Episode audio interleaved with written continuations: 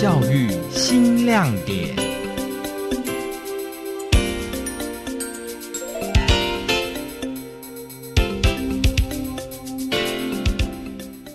你有没有这个是要剪的吗？应该是口口罩，口罩里面有。哦，结合在地慢坡与特色发展海洋教育，花莲县立康乐国小在一百一十学年度承接花莲县海洋教育中心之后，又与花莲县政府教育处课程与教学发展中心合作研发教案，让小朋友可以从无感体验当中了解这片海。小心小心哦！刚好是我玻璃瓶又又又最又变成最多的。那三个字面第一。位于慢坡鱼的故乡新城乡，康乐国小以慢坡鱼为主题发展在地文化课程，进而延伸出海洋教育、食鱼教育。康乐国小教导主任李国华说，学校在慢坡鱼方面的课程已经很完整了，但是要推展到海洋食鱼，还是需要专业，所以学校会向专业团队学习，了解如何把课程变得更有趣。我们是想看一下人家这这种比较专业的团体他会怎么带。那像我们平常也是都会看网络上说，呃，进摊要去做，诶，比如说记录啊、数量统计。可是来这边的话，他们除了做这些以外，他们会把它包装成一个比较趣味的活动，比如说冰果连线啊，或者是说，呃，做一个数量上的竞赛，或者是。哎，捡回来的东西再再加以创作利用这样子。那我们来的话，除了是带小朋友来，那我们可以把这一套学回去，然后再加以改良，变成我们的课程这样子。将海洋与食鱼结合，康乐国小特别带着小朋友到七星潭海边净滩。这片海滩以我们这边来讲，它最常会出现的会是什么？呃，基本上啊，这个也是我们自己在做净滩的时候会去做的话，其实第一名会是那个烟蒂。烟蒂很小，可是烟蒂不会自然分解吗？没有烟蒂其实不会，它是它不会分解造建造物，对，所以它它是会必须要捡起来。是，对啊，那所以看烟蒂最多的话，就表示说其实这边应该就是人为的活动会很多，嗯，对啊，所以其实就是呃，像每一片海滩啊，它的 top one 就是 top 呃 top 五好的，都不太一样。对，然后你就可以大概观察出来说这个海滩它的什么样子的活动，或者是跟什么样子相关的东西会比较多一点这样嗯。对啊，那所以像像这一段的话，基本上就是烟蒂真的还蛮多的。客发中心辅导员苏元老师说，海滩上的垃圾不仅污染土地，对近海生物造成伤害，还会随着海潮来来去去落入海中，有的还进入海洋生物的肚子里。人类产生的垃圾，最终还是要由人类来承受。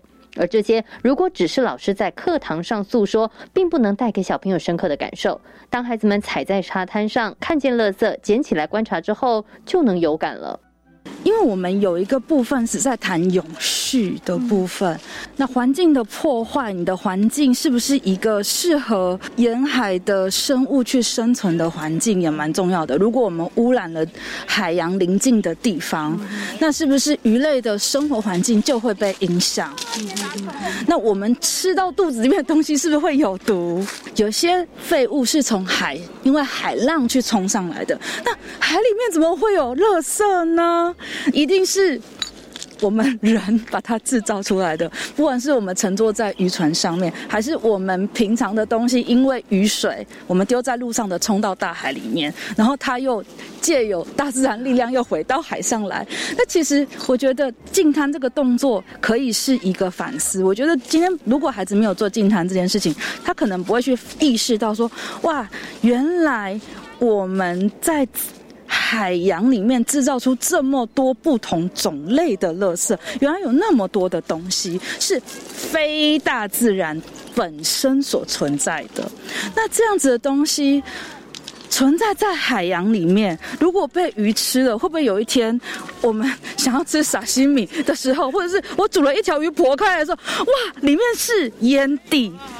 我觉得你会觉得很恶心，说怎么可以？我我吃的东西里面有烟蒂，可是那个烟蒂明明是人类带来的。啊我觉得这是可以让孩子有一个反思，就是我们怎么样对待这个环境，那我们就会在这个环境的某个部分看到我们行为的结果。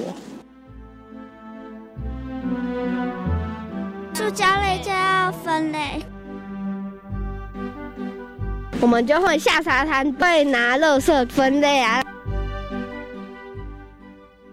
重视有感体验，康乐国小还让小朋友摸鱼、煮鱼、吃鱼。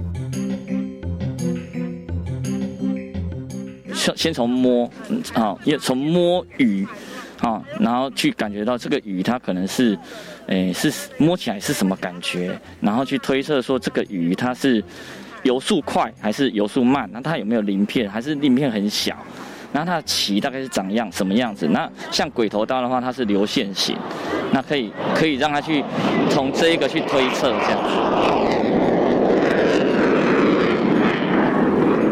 对，就是让他去推测说，哎，这个鱼类大概是比较深的，还是比较浅海的？那它的习性可能是什么？那或者它的食食性可能是什么这样子？然后再呃再再让他去呃做，哎，就是烹煮或者是吃，然后让他们去分享这样子。生平第一次摸鱼肉，小朋友的脸上都难掩兴奋。切鱼，然后把刺挑出来，然后把鱼肉也挑出来，皮不要，然后然后再用那个做成泥。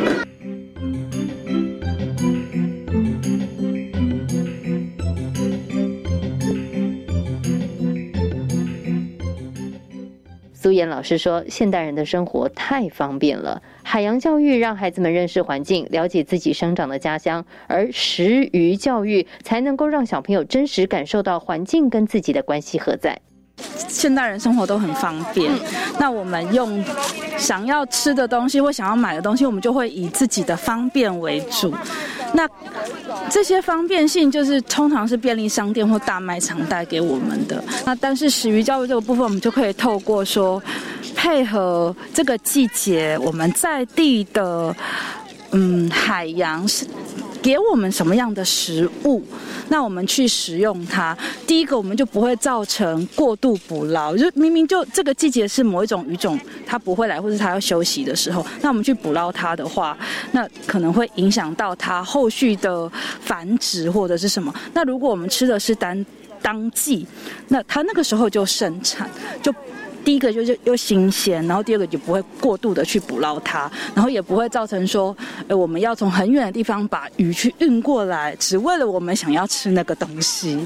对我觉得也不会去为了要吃这个东西而我用人为的方式，在它不是它的季节，我去过度的繁育它。对对，就有点像什么。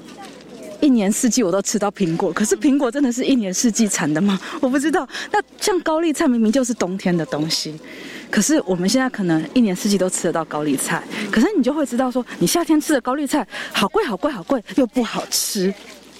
那纯粹都只是为了满足我们想要吃。那其实透过这个方式，我们想要让孩子更了解说，我们怎么样跟大自然生存。大自然它有它的春夏秋冬，每一个季节都有那个季节的美跟那个季节的生命所展现出来的样态。那我们也配合这个大自然的时间过我们的生活，然后。希望可以让孩子去看到怎么样跟环境相处，然后不会不会只是我们利用自然在照顾人类自己，我们人类也应该做一些事情来照顾这个大自然，不然现在就很容易去看到说环境因为人类的需要被破坏。那我们人类有没有看到这个环境的需要？我觉得这也是一个回应的行动。